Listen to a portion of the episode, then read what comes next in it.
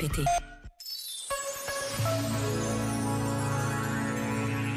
Habituámo-nos à ligeireza de dizer todas as palavras, de escutar opiniões convictas sobre tudo e sobre todos, sem nada questionar.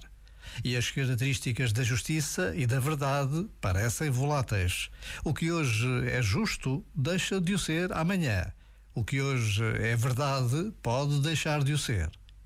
Precisamos de recuar um passo sobre o que vimos e escutamos, de olhar mais longe, de perceber que o futuro se constrói com o presente.